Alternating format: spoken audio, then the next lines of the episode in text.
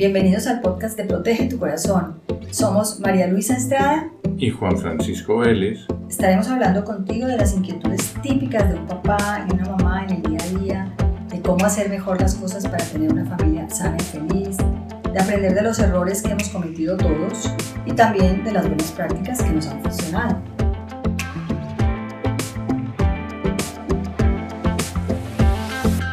Hola a todos, ¿cómo están? Por aquí estamos en el podcast número, ya, bueno, el episodio número 41 de nuestro Protege tu Corazón.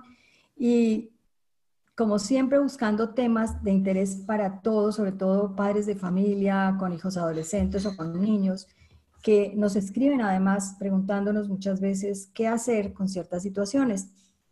Y este tema de hoy, al que hemos invitado a Pablo Duchement, Duchement, no sé si lo dije bien, porque... Duchement, está bien dicho. Es un apellido francés, ¿no? Sí. Entonces, lo hemos invitado a, porque lo hemos seguido en Twitter desde hace varios meses y siempre nos ha llamado mucho la atención que Pablo es perito judicial informático. Además es profesor de, en Canarias. Y además, bueno, es padre también. ¿Qué tienes? ¿Una hija o un hijo? Un hijo. Un hijo. ¿De dos años? Sí. Ok, muy bien. Entonces, pues nos ha llamado mucho la atención toda esta, esta combinación, ¿no? De profesor y perito judicial. Y, y, por cierto, pues pienso que para la mayoría de la gente no hay mucho conocimiento de lo que significa ser un perito judicial. Entonces, nos gustaría que empezaras por contarnos eso que significa, qué implica, etcétera, ¿no? Pero bueno, primero saludarte. ¿Cómo estás? Mucho gusto. Bien, mucho gusto hablar con ustedes. Eh, pues, ¿qué es un perito judicial? Yo supongo que esto va a depender mucho de, las leyes de cada país. Eh, en, tu caso, en tu país, ¿qué significa? ¿O en Europa? En, España, en España, em, las fuerzas y cuerpos de seguridad de Estado, como son la Policía Nacional o la Policía Judicial o la Guardia Civil, eh, tienen unidades específicas para la investigación tecnológica pero son eh, agentes que han tenido que ascender desde la escala básica, ¿vale? es decir, entran siendo, siendo guardias civiles de, de, calle, por decirlo de alguna forma. Entonces, em, agentes que desde un principio se especializaron en informática, pues no suele haber, no suele haber. Entonces, ese, ese cuerpo de investigación no está regido por, por el propio Ministerio de Interior, que es quien, quien debería, ¿no? Es decir, eh, típico CCI, por ejemplo, que todo el mundo lo conoce. Sí, la serie. Bueno, pues el CCI Ciber, que fue, fue, muy famoso, que, son quienes investigan los delitos telemáticos, los delitos informáticos, eh, se recurre mucho, sobre todo los jueces, a gente externa, es decir, gente que no son eh, miembros de la Fuerza de Cuerpo de Seguridad de Estado, pero que llegado un momento debido a su pericia, por eso el nombre, debido a que son expertos en algún campo, pues se dota de un poder momentáneo, que es una orden judicial, eh, para que investigue. Eso es un perito. Estamos muy acostumbrados a los, a los médicos forenses, mm, que ellos se encargan de la parte que vendría siendo salud, pero también hay informáticos forenses, también hay arquitectos forenses, entonces depende de la rama.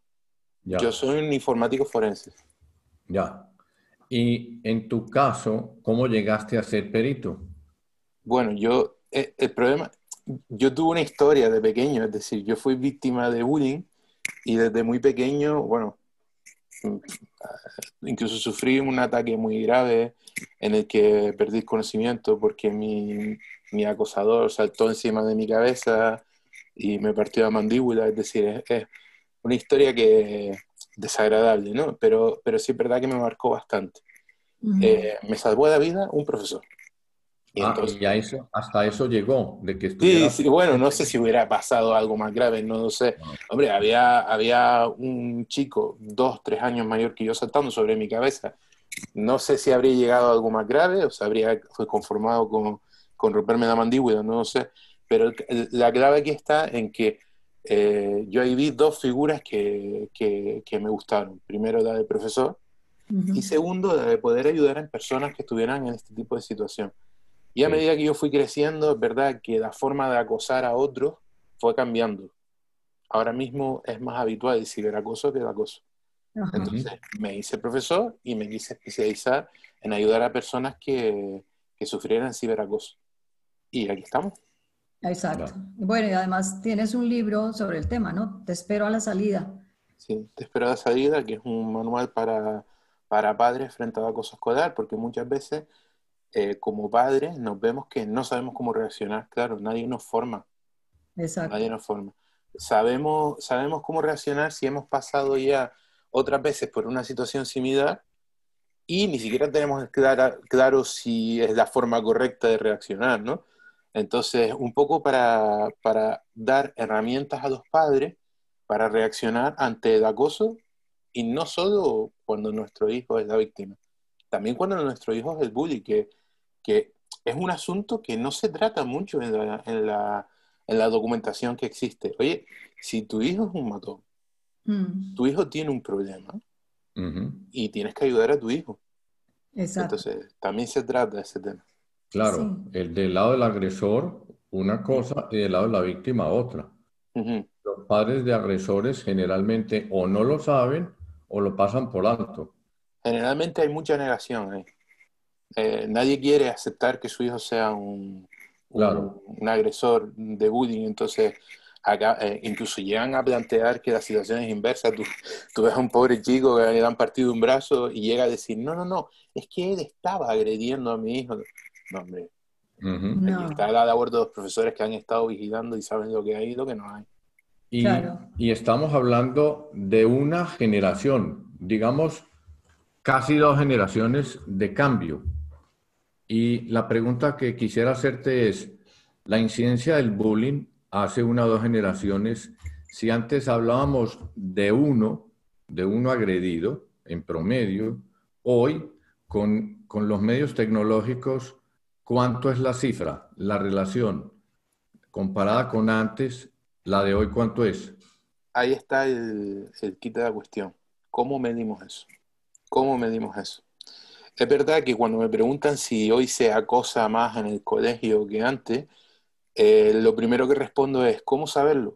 Porque antes esto era una cosa que se callaba mucho, también es una cosa que se normalizaba mucho, eso son cosas de niños, ellos se tienen que entender entre ellos, eh, es difícil llevar esa cuenta, pero sí es verdad, sí es verdad que con la llegada de las redes sociales y la llegada del uso de las herramientas TIC, eh, se ha disparado y han cambiado cosas muy básicas sobre el acoso. Por ejemplo, eh, igual que les digo, lo, acabo de decir hace un momento, que una persona que comete acoso escolar tiene un problema, tiene un problema de autoestima que está intentando resolver mediante la dominación, nos encontramos con que en el ciberacoso los acosadores no tienen ese perfil, nos encontramos con gente totalmente normal y corriente, incluso con un sistema de valores que puede estar bien construido, que de repente empiezan a realizar actos muy crueles que en la vida real no llevarían a cabo, pero como es el mundo digital, pues se pueden permitir el, el lujo de hacer este tipo de cosas.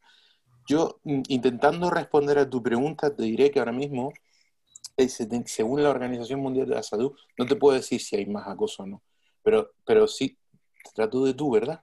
Sí, sí, adelante. Totalmente. pues, pero sí que te puedo decir que la Organización Mundial de la Salud dice que el 75% del suicidio infantil proviene del bullying. Wow, 75%. 75% de, de los suicidas infantiles, lo cual incluye a los adolescentes, sufrieron bullying.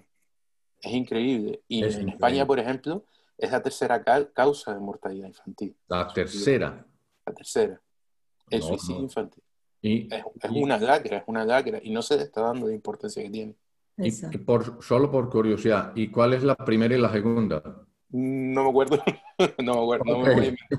No, me acuerdo. Muy bien, muy bien. Ahora, ah, decías, decías hace un minuto que ahora el bulista o el agresor mm. no tiene problemas de autoestima o... No tiene por qué tenerlos. No tiene por qué tenerlos. Sí. Y, hablando de incidencias nuevamente, ¿cuántos o qué porcentaje de los que sí lo son tienen problemas de autoestima? No se han hecho estudios al respecto serios. pero yo, yo pensaría que sí los tienen. Ya es normal pensar que sí los tienen, pero ya yo he actuado, he mediado muchos casos de, de ciberacoso y me he encontrado a niños que son perfectamente normales, que no tienen ningún problema psicológico, ningún problema de tener que demostrar, eh, de fortalecer su autoestima, como sí pasa con los acosadores escolares tradicionales, mm, que no tienen necesidades ni siquiera de cariño, eh, ningún tipo de problema, ni siquiera de, éticos, y, sin embargo, eh, apoyar una actividad de agresión cuando es a través de las redes. Por ejemplo, sin ir más lejos, te puedo poner un ejemplo real. Em, encontraron un, niño, eh, no, no puedo dar muchos detalles, pero sí es primaria tardía, estamos hablando de, de por ahí. Encontró em, en, en, otro colegio la foto de una compañera de su clase que por lo visto era una, es una chica trans, es decir, nació siendo un niño. Y eso era algo que ella mantenía en su privacidad y que no sabía nadie. Bueno, pues este niño, al encontrar en ese otro colegio la foto de cuando ella era un niño, cogió, hizo foto, lo mandó por el grupo de WhatsApp y, ah, mira qué risa, Pepa antes era Pepe. Pepa antes era Pepe es un proceso, enviar ese mensaje eh, puede no parecer tan destructivo, pero la verdad es que para una persona trans eh, es destruir su, privacidad, toda su identidad, eh, pero eso no fue lo peor. Hubo gente que cogió esa foto, la descargó, la editó, le dibujó que si, que si un pene al lado de la boca, que si unos cuernos, que si no sé qué, que no sé cuánto, y todas esas cosas no hicieron gente que, podamos decir que, que, tenía algún serio problema o algún trastorno. Era gente normal y corriente que empezaron a, entre comillas, porque así lo vieron ellos, participar de una broma, sin darse cuenta de lo increíblemente destructiva que era esa broma.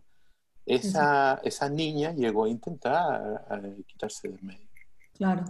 Es que hay que tener en cuenta las consecuencias. Cuando es en persona, yo creo que, si, si me permiten en el comentario, creo que aquí lo que, lo que pasa es que eh, nos hemos acostumbrado, sobre todo las nuevas generaciones, a separar su yo digital de su yo real.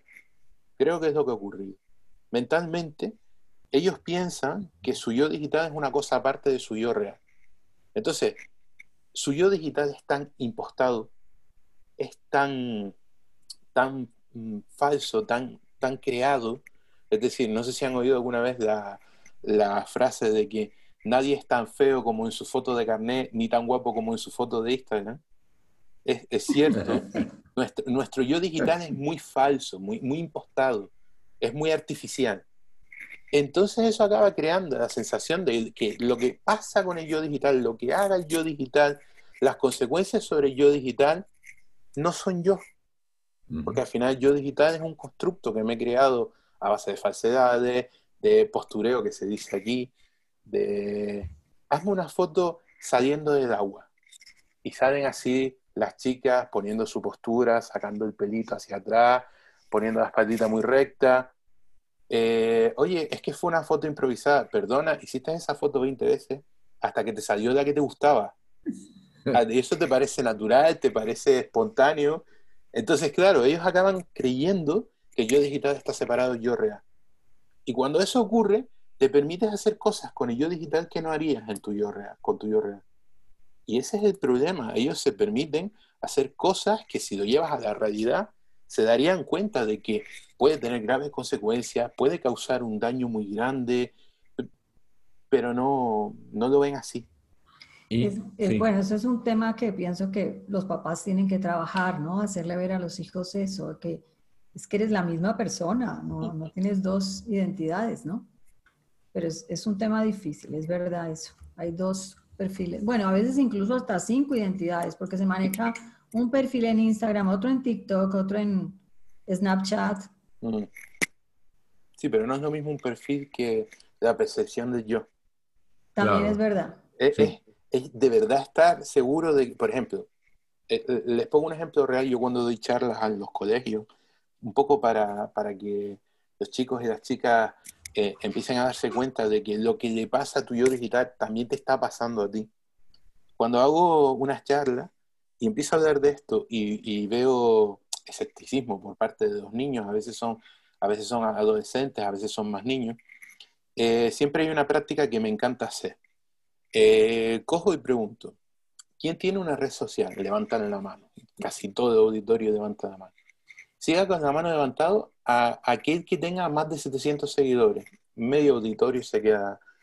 Sigan con la mano levantada aquellos que tengan la cuenta abierta. Es decir, hay desconocidos que pueden ver su contenido. Se queda levantado un 10%, un 15%, si no más. Y de esas personas cojo una de azar y la subo a, la parte de delante del auditorio. Y entonces le digo, mira, me gusta cómo te queda tu ropa, te voy a hacer, y saco el móvil, y digo, te voy a hacer una foto porque me gusta cómo te queda la ropa. Y entonces ese niño o esa niña dice, ¿qué hace? ¿Qué hace? ¿Qué hace? No, no. ¿Por qué? ¿Para qué quieres tú mi foto? Es lo primero que me pregunta. Y yo digo, exacto, exacto. ¿Tú sabes quién soy yo? Porque yo me he presentado. Sí. ¿Tú sabes dónde trabajo yo? Porque si no es en mi propio colegio, es en otro colegio y lo digo al principio. Sí. ¿Tú crees que si tus padres necesitaran encontrarme ¿Sabrían cómo? Sí. Vale, ¿cuántos seguidores tiene? Una niña me dijo 3.700 seguidores.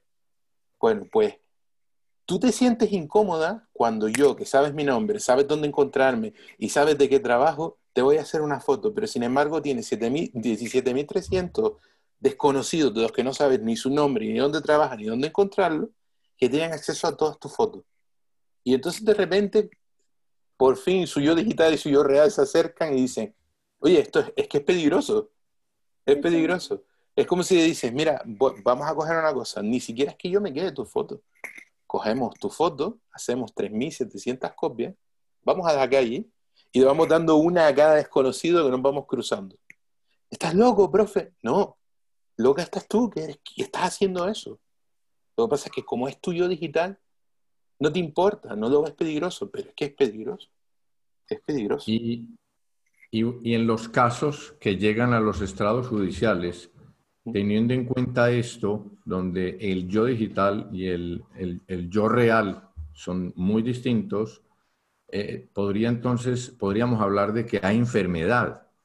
Mira, eh, esa percepción que tengo yo de que la gente está haciendo, se está permitiendo cosas que no se permitiría en la realidad cuando lo hacen de forma digital, eh, yo no soy psicólogo, no te puedo decir si esto es una enfermedad.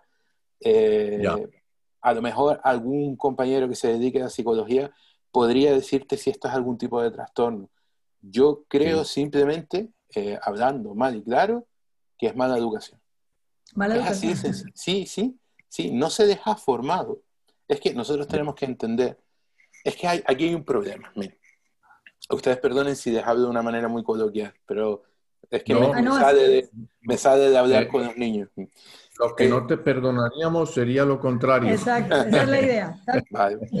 Bueno, eh, yo siempre, siempre que empiezo las charlas les digo, bueno, vamos a ver.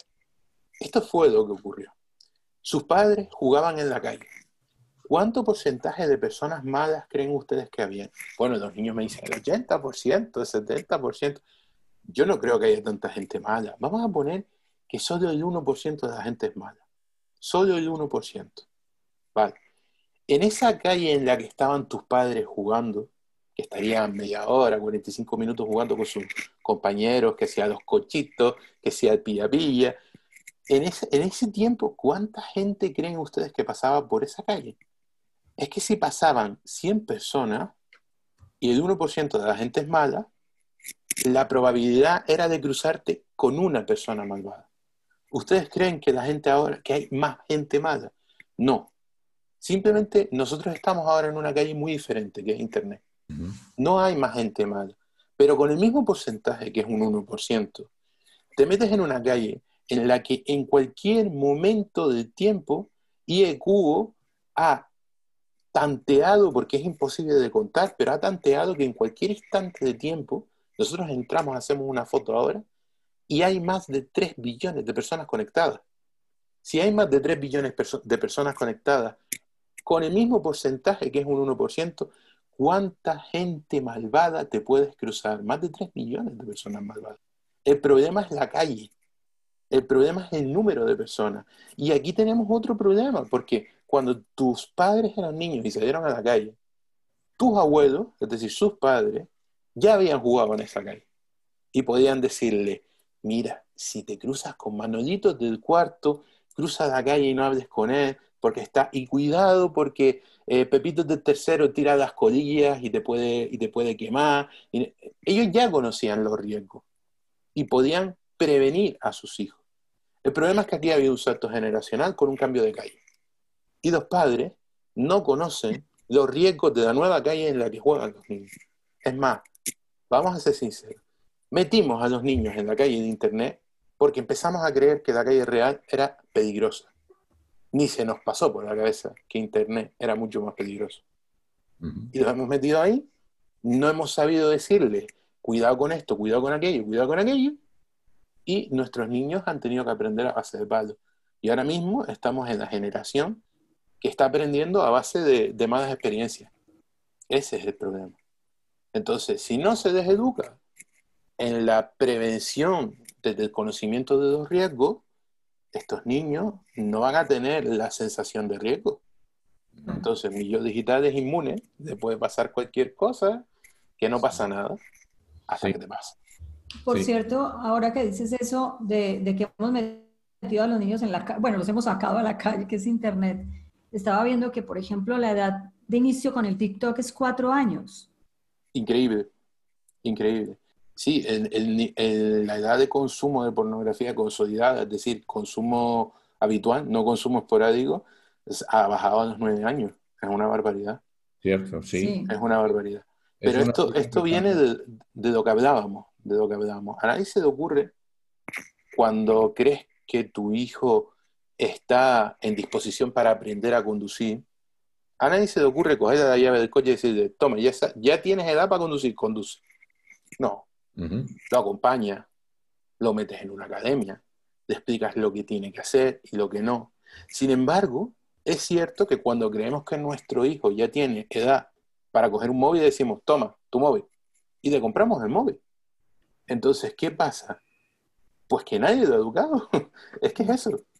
Es que es eso. Y un niño con nueve años que de repente tiene acceso a un móvil en un estado de privacidad, porque es que el móvil da pie a que sea en su ámbito privado, que no ha sido educado, no ha sido guiado, ¿qué va a pasar? Pues que caerá en un montón de problemas. Y eso me hace pensar que con la comparación que acabas de hacer, entonces habría que hacer dos cosas. La primera, si un niño tiene un automóvil y tiene las llaves, pues lo va a usar. Lo más probable es que haya un gravísimo accidente. Y lo otro es, si el niño va a usar el automóvil a los nueve años, podría pensarse, entonces vamos a inscribirlo en una escuela de conducción que esté especializada en niños de nueve años. Entonces, ¿en cuál de los lados estarían los papás?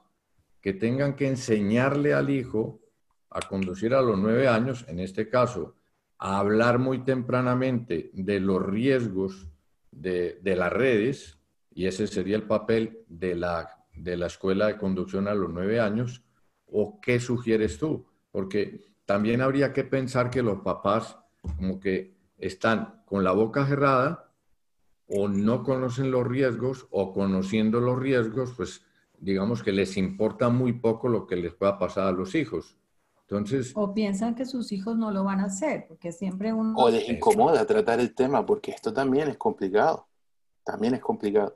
Bueno, eh, a mí me encanta la comparación de, de la escuela de conducir, la, el carnet de conducir. ¿Por qué? Porque el carnet de conducir habla de cosas muy lógicas que todos hemos entendido y asumido, eh, que, que, que se, en mi, tierra decimos que se queda de maduro, que es que es evidente. Y sin embargo, luego nos cuesta mucho entender para otros asuntos. Eh, en España no te puedes sacar el carnet de conducir hasta que tienes una edad mínima. Da igual que tú nacieras siendo muy maduro, da igual que tú tengas habilidades especiales para conducir. Mira, hay una edad mínima y punto. Y yo no creo que estuviera mal establecer una edad mínima para tener acceso a un móvil. Esa es mi, mi opinión. Segundo, incluso cuando cumples la edad mínima, no te dicen, venga, pues conduce, te acompañan. Bien. Pues yo creo que una combinación de ambas cosas estaría muy bien. Establecer una edad mínima y luego acompañamiento hasta que se considere que esa persona está capacitada para desenvolverse solo. Pero, sí, sí, que sí. A, pesar, a pesar de todo esto, se puede educar a los niños, se puede ir hablando a los niños, incluso mucho antes de que llegue el momento de sacarse el carnet. Yo de pequeñito fui muchas veces a las escuelas de educación vial que hacía la policía local en mi, en mi provincia. Y era nada, eran cochitos de pedales y los semáforos era un niño con una banderita roja y una banderita verde. Es decir, se puede adaptar a tu edad para irte empezando un poco a introducir en el, en el mundo, ¿no? Entonces, lo mismo creo que se puede hacer con Internet. Por ejemplo, en mi colegio hicimos un proyecto, pueden buscarlo por Internet, hay un vídeo en YouTube bastante interesante perdonen que si me ven emocionado, pero yo no puedo hablar de este proyecto sin emocionarme. me tiembla la voz y todo. Se llama Lobitos en la Red. Lobitos en la Red. Lobitos en la Red. Como lobos pequeñitos, lobitos en la red. Y consistía precisamente en intentar educar a los niños en que cuidado con la red, que tiene sus peligros. También la red tiene lobos. Pero desde una, un, modo de comunicarse que de fuera adaptado. ¿Y como decimos? Con cuentos.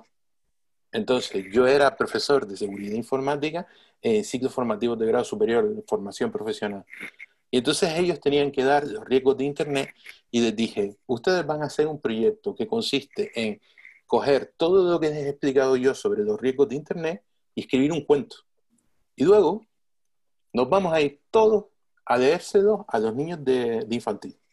Bueno, yo no me esperaba lo que pasó. ¿Cómo se implicaron mis alumnos? Empezaron, incluso el día que fuimos a leer los cuentos, algunos vinieron disfrazados, otros vinieron con marionetas, cosas que yo no había propuesto. El, el momento de leérselo a los más pequeñitos fue mágico, fue mágico. Y después de todo, que yo sé que ustedes estaban muy interesados en el grooming, el concepto del grooming, Después de todo, ¿qué es Caperucita Roja? Sino un intento de grooming. Cuando el, lobo se disfraza de abuelita, abuelita, ¿qué orejas más grandes tienes? Eh, eso lo podemos sustituir por un chat. Y, ya de historia, obviamente tú no vas a un niño pequeñito y le dices, cuidado que puede venir un desconocido y puede secuestrarte y puede violarte. No, le cuentas Caperucita Roja, ¿no?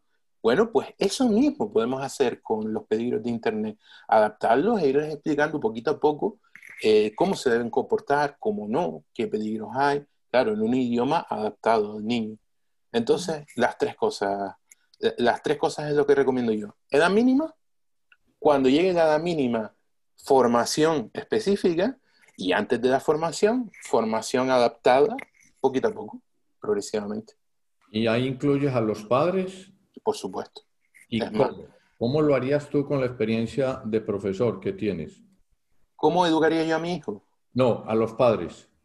Ah, a educar a los padres para que ellos puedan educar a sus hijos. Sí, así es, sí. Yo, creo que no es un despropósito hablar de escuelas de padres. De hecho, eh, en mi país existe escuela de padres para otros asuntos. Existe escuela de padres para otros asuntos. No creo que sea un despropósito que existan escuelas de padres para la educación digital, sobre todo para padres que ya de alguna forma hayan demostrado cierta negligencia sin ningún intento de culpabilizar. ¿vale? Pero yo he, yo he visto, a mí me han llamado padres para actuar en casos en los que han ciberacosado sexualmente a una niña de 7 u 8 años y tú te preguntas, ¿cómo han llegado a entablar contacto? Luego te metes en TikTok y ves que la madre grababa a su hija, las dos bailando en bikini. Dices, hombre, es que estás exponiendo a tu hija. Entonces, a mí no me parece una locura que mm, el gobierno incluso obligue de alguna forma a padres que ya han demostrado una conducta ciertamente negligente a formarse para formar a su hijo.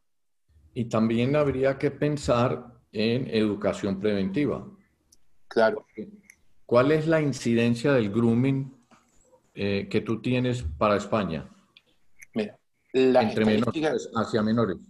Las estadísticas dicen que uno de cada cuatro menores de 14 años, de 17, pero lo sepan o no, porque esa es otra. Puede ser que no se enteren nunca. Que uno de cada cuatro ha sufrido una agresión de grooming.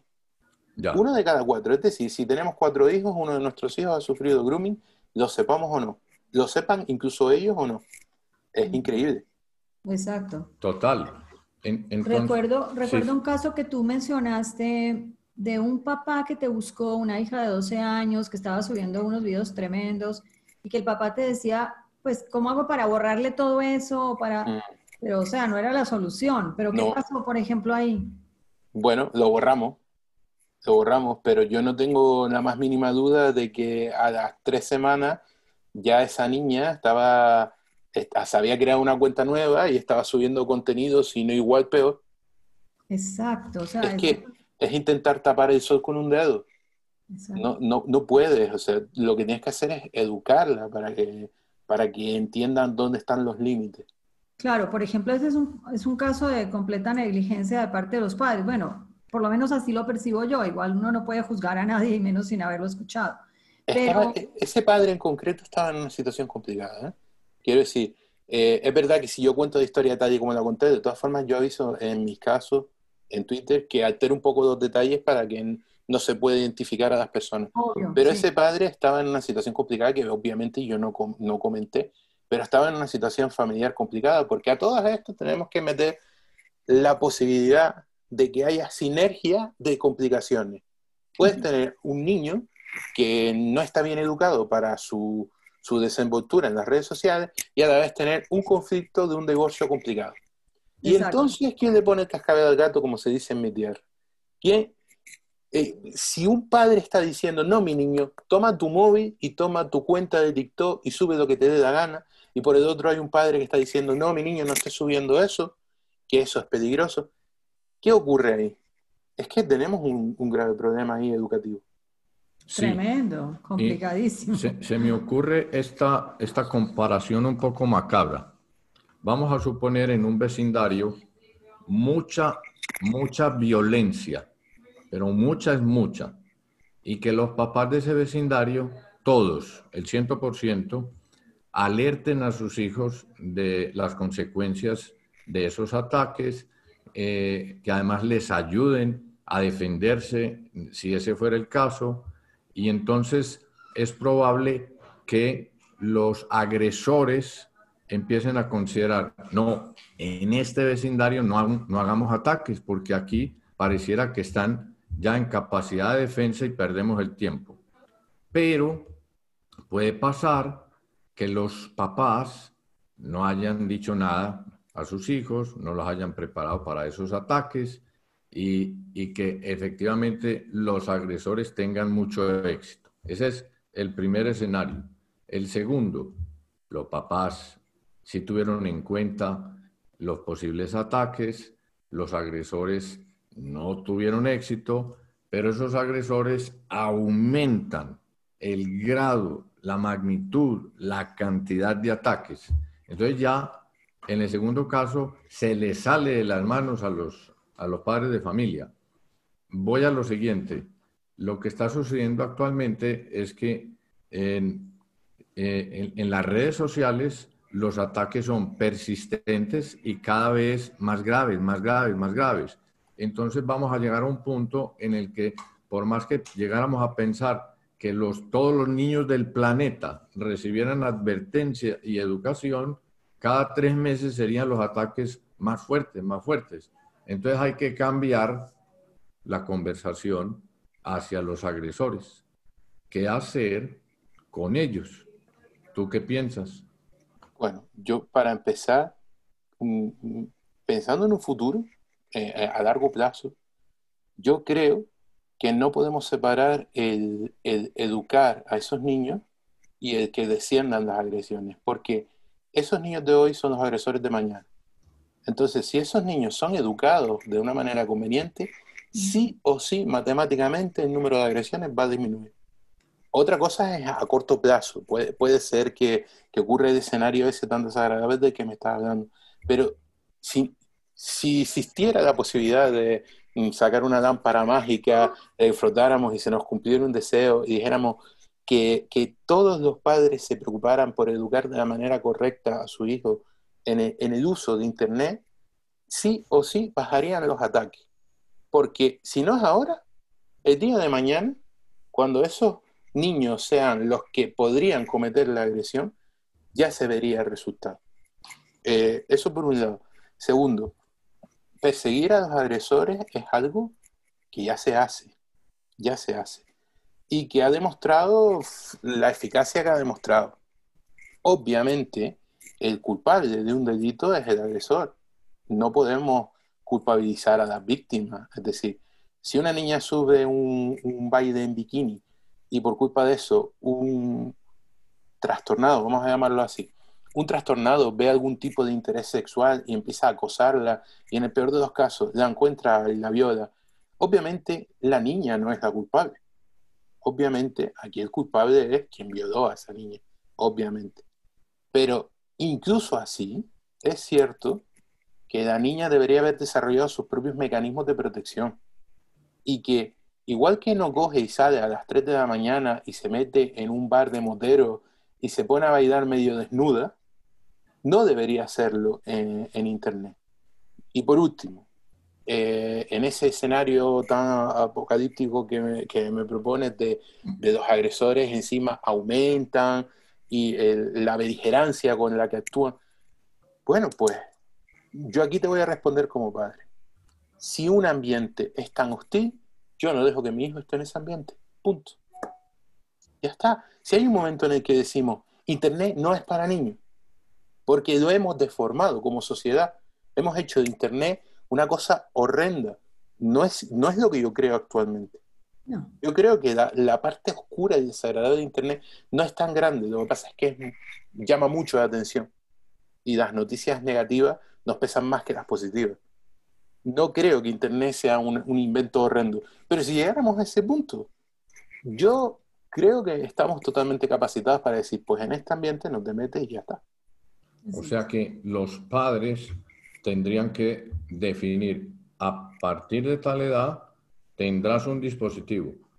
Totalmente. Lo tengas, vamos a, vamos a restringir los contenidos a los que tengas acceso. Sí, no lo plantearía así. Lo plantearía de una manera más positiva, es decir, yo te voy a acompañar porque te puedes equivocar. Más que te voy a restringir, no, es te voy a acompañar y voy, vamos a evitar entre tú y yo que te metas en problemas por no saber, ¿vale? Eh, pero sí, totalmente de acuerdo con lo que has dicho. Sí, los padres tienen que estar ahí. Creo que un fallo, por ejemplo, sin ir más lejos, un fallo muy básico de, el uso de Internet en menores es el concederles privacidad. No, por favor, padres del mundo que me estén escuchando, no, no hay nada bueno de sumar en un niño Internet y privacidad. Nada, nunca salió nada bueno. Hay muchos padres que te dicen, no, es que hay que respetar su privacidad para que ellos aprendan a tenerla. Mira, hay muy buenos lugares, entornos, ambientes y experimentos para que ellos experimenten su, privacidad. Internet no es el más adecuado, porque cuando tú respetas la privacidad de tu hijo en Internet, no estás respetando solamente la privacidad de tu hijo en Internet, estás respetando su privacidad y la privacidad de 3 millones de trastornados, de, de personas taradas, de, gente que ve incluso sexualmente atractivo un niño y estás respetando su privacidad con tu hijo. ¿Seguro que quieres respetar esa privacidad? El, el, ordenador de casa en un lugar de paso. ¿Qué es eso de ordenador en su cuarto? ¿Para qué? ¿Qué bueno tiene? Todo el mundo está pensando en el desarrollo sexual individual del hijo, en una vida sana desde el punto de vista de la privacidad. Perfecto, perfecto, perfecto. Esos padres que lo vean así, yo lo comprendo perfectamente, pero hay alternativas. Hay alternativas. Tú quieres que tu hijo tenga su privacidad en tu cuarto, déjale su privacidad en tu cuarto, pero no lo mezcles con internet. Porque nunca salió nada bueno para un menor de sumar privacidad e internet. Nunca. Y pueden salir. Entonces, por ejemplo, por ejemplo, entonces, los papás deben tener acceso a las contraseñas, pueden, o sea, Totalmente. como quien dice, no puede haber secretos en Internet, no puede haber secretos. Entre padres e hijos, no. Exacto. Ah, cuando se les está educando, ¿no? ¿Cómo puedes educar tú a una persona de la que desconoces cuáles son sus actos? ¿Cómo puedes enseñarle por dónde caminar a una persona de la que no sabes dónde ha estado? No puedes. por ejemplo, nosotros que pues ya tenemos hijos que están casados, todo esto, pero cuando mm. fueron adolescentes, a ellos les entraban las llamadas a la casa. O sea, si una niña los buscaba, por ejemplo, a los hombres, si buscaba una niña, pues uno sabía que esa niña había llamado, a qué hora se había llamado, cuánto había durado la llamada, todo. La frecuencia, sí. Exacto, pero hoy en día, pues, imposible, no sabes con quién hablan, porque encima además es chateo, ni siquiera hay voz. Pero imposible, fíjate, esta, esta indefensión que, de, la que me acaba de, que acaba de quedar patente aquí de ¿y cómo controlo yo esto? Que, que veo muchísimo en muchísimos padres, sobre todo los que acuden a mí pidiéndome ayuda como perito judicial, te diré una cosa, imposible no. Fue imposible a partir del momento en el que dejaste un móvil. Ajá. Si no, si no tiene móvil, claro que es posible controlarlo. Es que si no le das móvil, es una persona fuera de la sociedad hoy en nuestros días. Exacto. La sociedad tiene sus cosas buenas y sus cosas malas. ¿Estás seguro de que lo quieres totalmente integrado en la sociedad a esta edad tan temprana? ¿Quieres protegerlo de las cosas malas? ¿Quieres que no, soltarlo, soltarle de la manita en mitad de la carretera cuando tiene cinco años, cuando tiene nueve. Oye, es que ahora mismo el móvil, el smartphone, que ese es el gran problema, tú quieres darle un móvil, dale un móvil, no le des un móvil con acceso a internet. El smartphone, en mi tierra, ahora mismo, es el regalo estrella en la primera comunión. Nueve años. Estamos hablando de diez años. Coge con diez años y le das una ventanita a tu hijo por el que 3 millones de trastornados pueden tener contacto con él. No, hombre, no. Es que es una locura. Exacto. Y una idea, por ejemplo, es que el móvil no sea un regalo de un extraño. Pues un extraño, bueno, perdón, no extraño está mal dicho, que sea, no sea el regalo de los abuelos, ni los tíos, ni del padrino, sino que sea una decisión de los papás. Claro, claro, claro. El, móvil. Que la decisión sea la de postergar. Obvio, pero me refiero en la primera comunión habría que decir, no me le regalen móvil, o sea, nadie me le va a traer móvil. Sí, sí, tampoco, Ni siquiera iPad, porque tampoco... No, no, no, pero, a ver, luego ya está lo que nos lo ocurremos, lo que nos lo trabajemos nosotros. Es decir, eh, nosotros podemos comprar un iPad, estudiar bien cómo, cómo gestionarlo, ponerle bloqueo, irle abriendo las cosas poco a poco, no regalarle, por ejemplo, el móvil, sino tenerlo comprado y dejárselo una hora al día para, para ver qué va haciendo. ¿eh? Es decir, no, no, soy un talibán, no soy un inquisidor de, en contra de las tecnologías. Yo vivo de las tecnologías. Exacto. No, no, no, estoy hablando de eso, estoy hablando de que es un despropósito el toma. toma. Arréglatelas. Exacto. Aprende. pues no, eso es una locura. Entonces, sí se puede, sí se puede ir gestionando, pero no es un todo o nada. Puede ser un poco a poco, puede ser un progresivo. Es que yo todavía no conozco un padre que haya decidido darle a su hijo un móvil que le ha comprado a él, pero solo dos horas al día. Y, estar con él esas dos horas y ver qué hace con el móvil. Y luego mirar a ver eh, qué es lo que hizo y qué es lo que no. Y poner eh, mecanismos que los hay. Hay muy buenos mecanismos de gestión y control parental. Y aprender a usarlo para controlar lo que hace su hijo con el móvil o no. No, no conozco casos así, los tiene que haber, pero es que yo no los veo. Y me parece extraño, porque una cosa tan peligrosa como un móvil, con un niño, con una, con una víctima tan expuesta como un niño, es una mezcla muy explosiva. Y estamos hablando de alguien que queremos, que es nuestro hijo. No entiendo por qué la norma es o se lo doy y que haga lo que le da gana, sin ningún tipo de control, o no se lo doy. No, hay, hay alternativas. Una cosa interesante que mencionaste, por ejemplo, lo de la mamá que baila con su niña en bikini y la expone. Eh, en las fotos va muchísima información y en los videos también. Una que es explícita, o sea, porque realmente está evidente y otra que está que no sabemos, ¿no? Son datos que mm. ni siquiera conocemos. Ahí, por ejemplo, ¿cómo lograr eso? Es, es muy difícil para que, que, los papás ahora no publiquen fotos de sus niños, no pongan los nombres, es como difícil que haya esa conciencia porque hay un deseo de compartir además no se hace, además no se hace desde la mala, desde la mala idea. No tú tienes a tu hijo precioso, una foto preciosa. Antes mismo cuando me dijiste, ah, tienes un hijo de dos añitos, tengo una foto aquí y me dieron mucha ganas de decir, sí, mira este y enseñártela. Y, y, evidentemente tú no debes mala intención, yo no debo mala intención, pero oye, me paro un momento y digo, puede haber gente con mala intención. Sí, puede haberla. Entonces vamos a tener cuidado y vamos a no enseñar esa foto. A lo mejor después cuando cortemos la, la grabación te la enseño. Pero quiero decir que se puede tener cuidado, se puede tener cuidado. Eh, es, una, es una lucha, es una lucha. Yo lo estoy experimentando. Los abuelos quieren hacer fotos y mandarlas por WhatsApp. Las tías quieren hacer fotos y mandarlas por WhatsApp. Eh, los tíos, los primos, ah, los primos, los primos adolescentes los primos adolescentes son un peligro porque es foto, subo, foto, subo, foto, subo. Y, pero, y, es cierto que, por ejemplo, en mi caso como padre, ha sido una guerra. Y es una guerra en la que muchas veces te sientes solo porque casi nadie te comprende. Casi todo el mundo te va a tratar como que eres o un exagerado o que estás paranoico con estos asuntos. Claro, es que esta gente no está a mi lado cuando pillo un pederasta.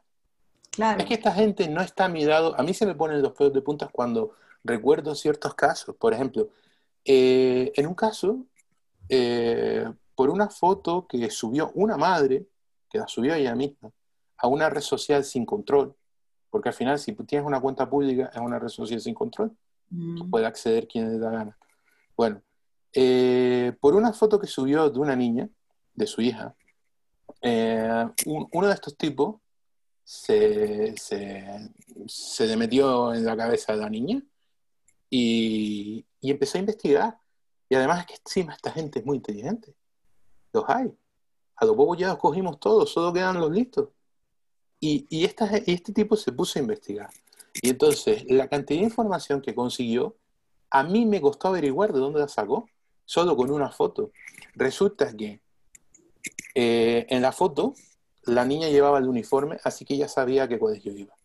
La foto la hizo la madre en el momento en el que llegó a casa. Así que, por la marca de tiempo de la foto, contando con la hora de salida de su colegio, ella supo cuánto tiempo estuvo caminando hasta llegar a su casa. Así que trazó un radio en el que podía estar la casa de la niña. Buscando en ese radio, con Google Maps, encontró la fallada del fondo y supo más o menos en qué calle se encontraba. Y el número de la casa de la niña es que esto es aterrador. Lo sacó porque en el, cristal de la gafa de la niña se veía el reflejo del número de la casa. O sea, hasta ese punto llegan. Entonces, ¿esa madre subió la foto con mala intención? No. ¿Previó que pudiera haber una mala intención? No. Pero es que el peligro existe. Entonces tengamos cuidado con el peligro.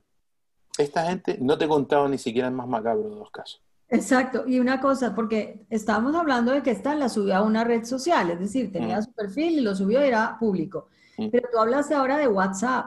Y lo, WhatsApp es una red social. Ojo, ojo con esto, que es una equivocación muy común, ¿eh? Muy común cuando en lo que te conté al principio de eh, quién tiene cuenta en una red social y, y bajan algunos las manos, Luego les digo, cuidado, WhatsApp es una red social y 80 niños vuelven a levantar la mano. Es que hay, hay, hay un fallo muy común. WhatsApp judicialmente está considerado una red social porque desde que incluyeron los estados, desde que incluyeron el, el tema de las fotos de historia, se comporta como una red social. Con y con los grupos ya, con los grupos ya es una locura.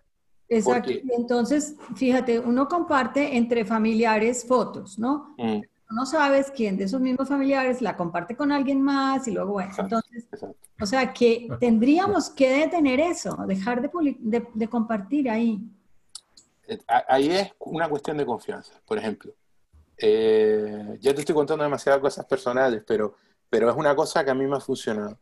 Yo tengo mi grupo de familia y aparte tengo un grupo más reducido, solo con gente que sé que, sabe comportarse en Internet y solo con adultos, Es decir, a todos los niños de la familia y a todos los adolescentes de la familia, lo, lo saqué de ese grupo. Es un grupo solo de gente de confianza. Y a esa gente de confianza les he comido la cabeza. Están locos de oírme de que, de que las fotos que les mande de, mi hijo o las fotos que ellos le hagan a mi hijo y quieran compartirla, solo ahí y nunca fuera de ahí. Entonces, que alguno me la puede jugar o equivocarse, sí, sí, pero no somos dioses, los padres no somos dioses. Entonces tenemos que asumir que fallos de seguridad van a haber. Ahora, por lo menos me lo estoy currando y estoy consiguiendo que haya cierta seriedad con este asunto. Y aunque ellos no terminan de ver la importancia que le veo yo, lo comprendo, lo comprendo, porque ellos no han visto lo que he visto yo. Pero aunque ellos no terminan de, verle la importancia, sí que lo respetan. Han aprendido con el tiempo a respetarlo. Y al final tengo un entorno bastante seguro con familiares en los que ellos pueden de alguna forma compartir material de una forma segura y cumpliendo ciertas condiciones. Pablo, ¿quién eres tú para establecer condiciones? El padre del niño. Ya está. Es que no, se puede discutir. Soy el padre del niño. Y por supuesto, la madre está totalmente de acuerdo. Quiero decir, es una cosa común. Ya está. Y lo que diga yo es lo que se tiene que respetar porque es que es mi hijo. Y si un abuelo, no es el caso, no es el caso. Pero y si un abuelo empieza a mandar fotos por ahí, lo sacaré de ese grupo con todo el dolor de mi alma, pero lo sacaré de ese grupo. Y ya está. Que me va a conllevar eh, fiestas de Navidad incómodas durante muchos años. Eh, sí, pero yo prefiero cuidar la presencia de mi hijo en las redes. ¿Y qué otro caso tienes así de, por ejemplo, publicaciones que han hecho los papás y que se han prestado para un grooming o para acoso? A ver, el, tema de, mira, ahora hay en TikTok, eh, es que TikTok es la peor de todas las redes, tú sabes que yo hice un, un especial sobre TikTok a mí las la, suma de redes y, menores es una cosa que me pone dos pedos de punta, pero que tolero porque sé que es imposible de gestionar. Ahora, TikTok es lo peor de lo peor. Eh, desde su propia base, desde su propia creación, desde cómo está hecha y cómo está enfocada. TikTok es muy peligrosa, entre otros asuntos, que, si quieres podemos entrar en ello, eh, por el tema de los retos, porque parece muy, muy poco importante, muy nimio, el tema de los retos, pero al final los retos se vuelven virales. Entonces, por ejemplo, eh, hay un reto viral que consiste en madres jóvenes, padres jóvenes, se graban bailando, eh, siempre con la misma canción, la canción es muy famosa, y con unas letras que van apareciendo que dice, me dijeron que por ser mamá demasiado temprano o papá demasiado pronto, iba a arruinar mi vida. Y este es el resultado. Y entonces se corta la imagen y sale bailando él con su hijo, o ella con su hijo. Eh, disfrutando de la vida, por decirlo de alguna forma. Bueno, eh, fíjate que una cosa tan nimia parece incluso divertida y parece, parece agradable, ¿no? Ha generado una tendencia brutísima, pero, pero increíble, de padres que están exponiendo la imagen de sus hijos, 7, 8, 9 años, y que se ha convertido en moda. Saca a tu hijo bailando. O sea, ya ni siquiera es mi hijo se grabó bailando y no lo controlé. No, no, no, no, no. Saca a tu hijo bailando. Esa es la moda. Bueno, pues eh, con, ese, con ese reto, ya he tenido ya eh, cuatro casos de grooming y uno llegó a sextorsión es decir, consiguió material eh, sensible de, su víctima y una vez consiguió el material sensible de su víctima, la empezó a chantajear con publicarlo si no hacía lo que le pedía. ¿Y qué le pedía? Material más sensible todavía. Entonces, ¿y esto por qué? Por el reto viral de sacar a tu hijo bailando. Al final, yo, yo me pregunto, ese padre, ¿cómo se va a dormir todas las noches? sabiendo que al final fue una decisión suya de un juego bobo por internet. Es que hay que tener mucho cuidado. Es que es lo que hay. Es lo que hay. Los, los padres que van a, escuchar ese podcast pudieran pensar, no, a mí no me va a pasar, a ningún miembro de mi familia le va a pasar, no conozco a ningún amigo que le haya pasado y, y puede ser verdad. Y tú, estás, y tú estás haciendo un planteamiento de prevención muy importante. Yo estoy alarmado. eso es bueno, eso es bueno. No quiero miedo, pero sí quiero concienciación. Claro, claro. Pues yo, una... yo a todos esos padres de los que tú me estás hablando, yo les voy a decir dos frases nada más. Dos frases y punto. La primera, todos los padres que acudieron a mí pidiéndome ayuda porque por alguna negligencia alguien ha destrozado la vida de su hijo, pensaron que a ellos no les iba a pasar. Esa es la primera frase. O sea, si eso es lo que piensan ahora, mucho cuidado. Así empezaron todos los padres que acabaron con este problema. Segundo, eso que, más, que, comentas de no conozco a nadie. Que, vale, aquí viene la segunda parte. Si lo conocieras, no lo sabrías. Evidentemente, nadie va por ahí diciendo, expuse a mi hijo y por culpa de mi negligencia como padre, eh, un, un, pederasta se interesó por él. Evidentemente. Es más, es que puede que se hayan interesado pederastas y no lo sepa el padre. Es más, es que puede que se hayan interesado pederastas y no lo sepa ni siquiera el niño. Entonces, primero que, que es muy complicado saberlo, pero segundo, incluso si lo saben, no se va a comentar por ahí. De, hecho, los que siguen mi hilo saben que yo antes de publicar un caso, primero, porque a veces los cuento para prevenir, eh, primero le paso la, descripción que, yo narro, la, la, novela, por decirlo de alguna forma, a, mis clientes. Y ellos cogen y censuran. Y esto no lo pongas, y esto cambia, y esto no lo pongas, y tal. Bueno, Mm, hay, hay casos con los que yo ya hasta tres años pidiendo por favor a los padres que me dejen publicarlos porque son muy didácticos, son muy educativos y ellos no quieren, obviamente. Y eso que, que, saben que pueden cambiar de la historia todo lo que quieran, incluso pueden poner que un niño es una niña y, y, sería muy difícil que los descubrieran, pero el, el, el, terror a, haber sido tan negligente y que la gente lo sepa mm. es lo que hace que ahora me dirijo a esos padres de los que tú me hablaste, no conozcas a ningún amigo que te cuente que eso le ha pasado a su hijo. No, no te lo va a contar. Qué interesante eso, qué importante. Eh, no, pues es que es como dices tú, nos alarma, ¿no? me sobrecoge muchísimo, y porque, porque al mismo tiempo sentimos la, la necesidad de estar en, en las redes, de, de, disfrutar de todos los beneficios que tiene Internet de este compartir maravilloso, de, eh, por ejemplo, en nuestro caso, somos papás con hijos por todas partes del mundo, o sea, muy repartidos, con nietos en muchas partes. Entonces, claro, este tema de la tecnología, pues es, es una herramienta, pero entonces al mismo tiempo se vuelve un arma difícil. De al, final, al final no es tan complicado como, como pueda parecer. De verdad que no lo es. A mí me recuerdo con mucho cariño una niña que me vino a preguntar después de una, de una charla en un colegio esta niña se quedó muy impresionada por todo lo que conté. Evidentemente yo a ellos les un poco lo que les digo, no estoy hablando con adultos, pero sí soy bastante claro. Y esta niña se quedó preocupada. Y entonces cuando acabó todo, lo típico, vienen los, profesores a felicitarme, tal, no sé qué.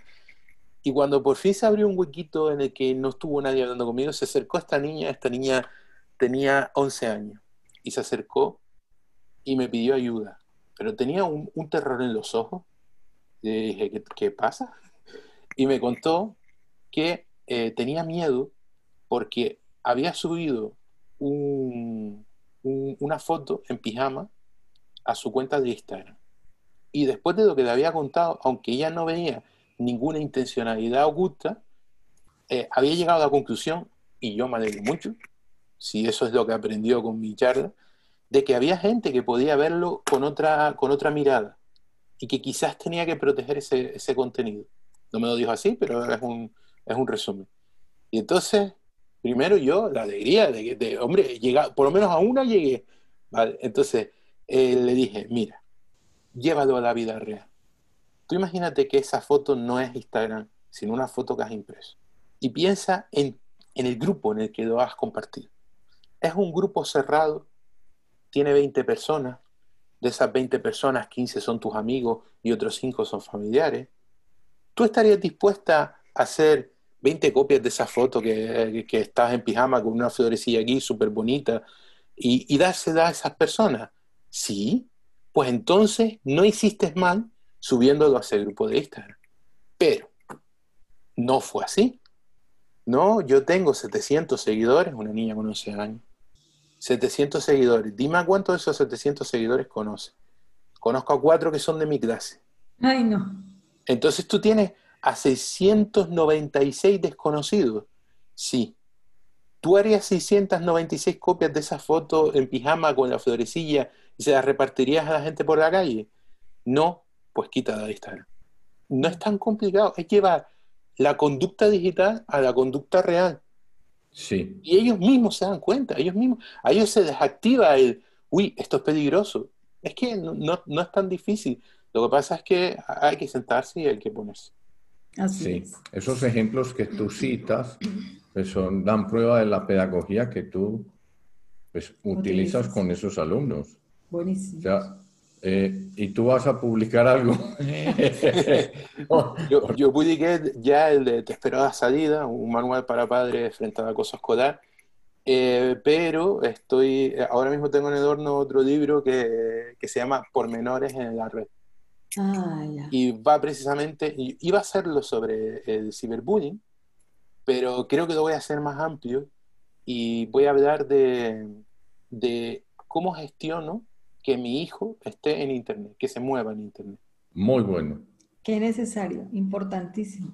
Es un poco la idea, es, darle herramientas a los padres para poder educar a sus hijos eh, en algo en lo que ellos se sienten muy incómodos, pero que sepan una cosa, vamos a decir una cosa buena a todos los padres que nos escuchen, están totalmente capacitados, totalmente capacitados, no solo legalmente, tienen todas las herramientas, solo tienen que llevarlo a la realidad el, que mi hija suba una foto en bikini es un peligro. Es que yo no sé, porque hoy en día, quítate, quítate el, complejo que tienes de ellos saben más que yo de Internet. Mentira, mentira.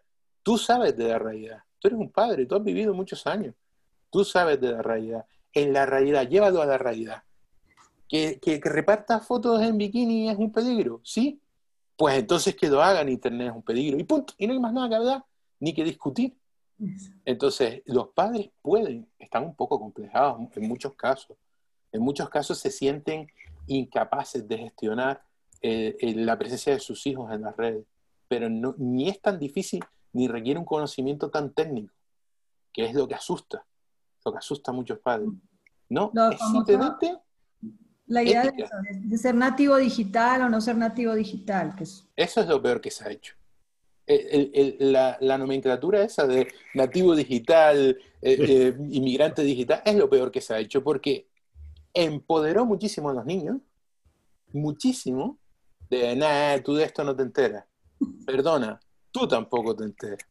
Eso es como, es como decir que un gran piloto de carrera sabe perfectamente de ingeniería mecánica que hay en un automóvil. Mentira, sabe conducirlo.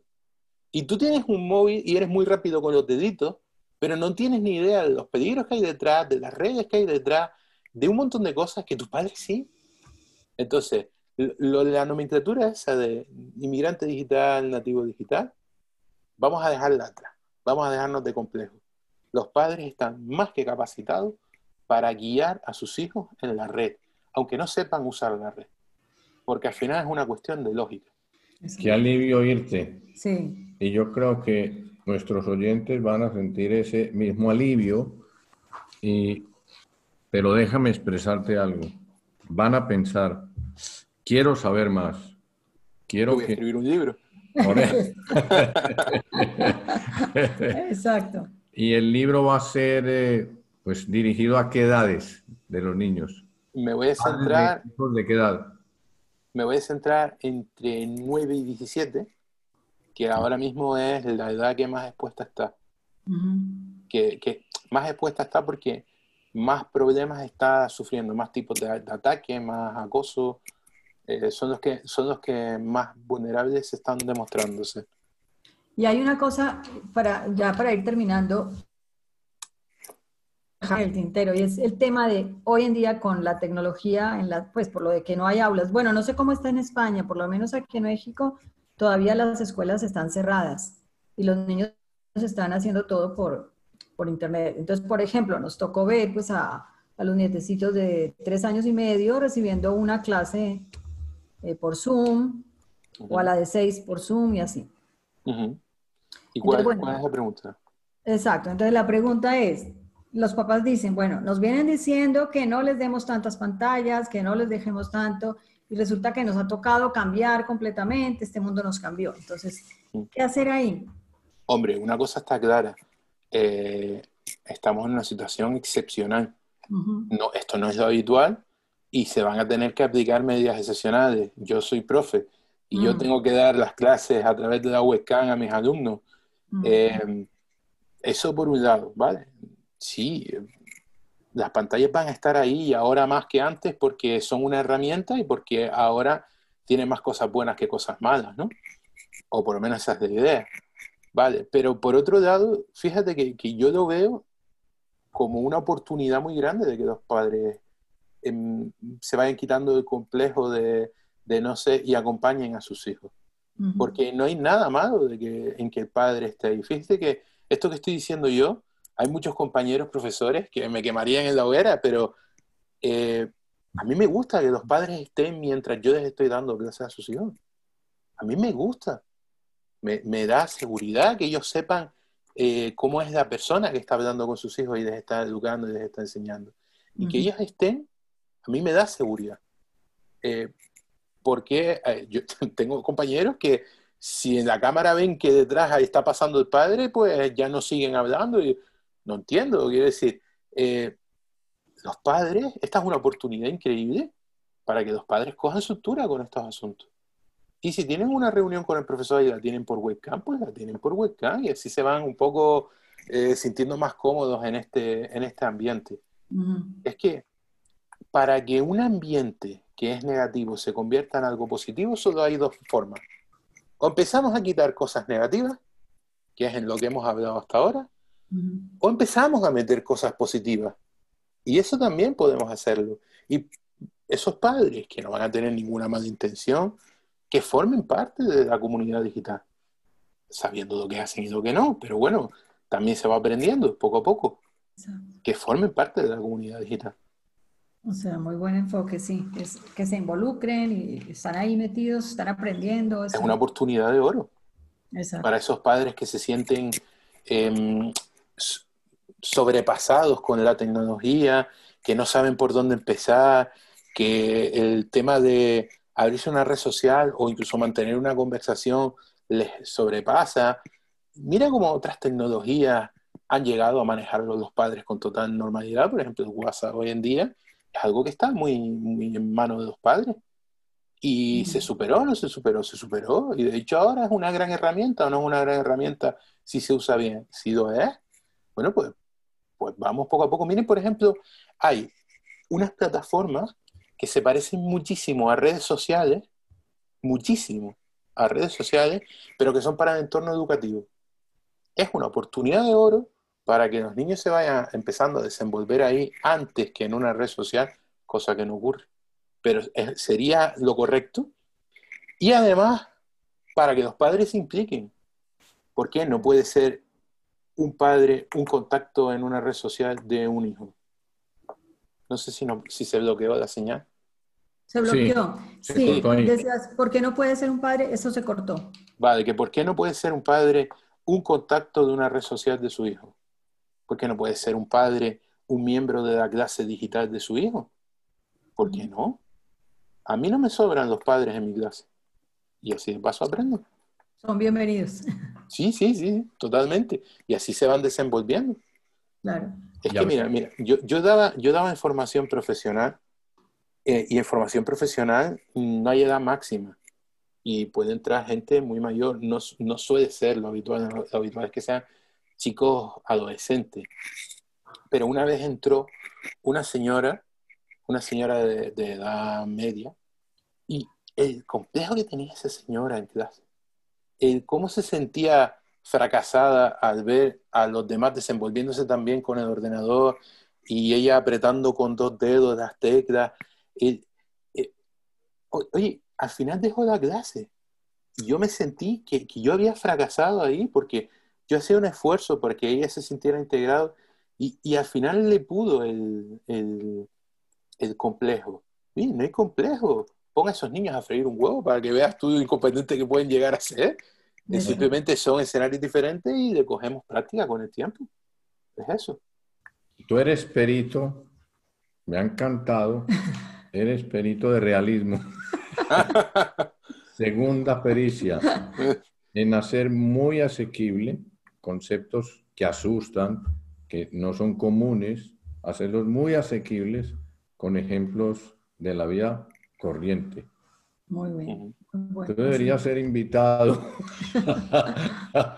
a muchos auditorios. No, pues yo Ya este es uno. Este ya es uno, este es uno. Este es y, lo, agradezco muchísimo. Este es uno y además esperamos que volveremos a repetir porque sigue habiendo muchísimos temas interesantes que se pueden tratar y, y, que pueden ser bien útiles para los papás.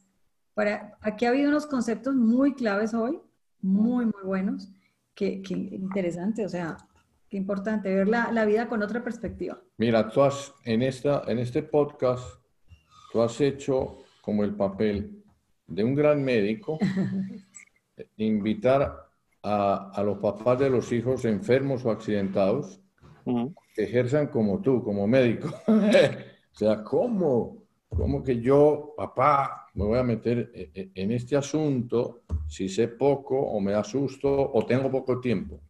Entonces, de verdad que ha sido una voz de aliento gigantesca. Y una idea muy importante que me parece de resaltar es el tema de privacidad y niños no, no se la llevan, no se puede, no se pueden combinar. No trae nada bueno. Exacto, no trae nada bueno. Y puede traer muchas cosas malas. Es muy importante. Pues Pablo, muchísimas gracias por, por haber aceptado nuestra invitación, por estar aquí con nosotros. Y de verdad que sí esperamos en otra, bueno, dentro de un tiempo te volveremos a buscar y si, si otra vez estás disponible, maravilloso, para que sigamos conversando. Y ya nos contarás en qué has avanzado con tu nuevo libro. Ok, muy, muy a gusto con pues, ustedes, muchísimas gracias. recomendado queda que la gente busque, puede buscarlo por Amazon, el libro de Te espero a la salida, para que se metan en el tema del acoso escolar, que es bien interesante también. Y tú con esas experiencias que nos contabas de, de la vivencia personal, también muy importante. Pues muchas gracias y entonces hasta la próxima. Bueno, gracias. A ver. Muchas gracias. Muy bien.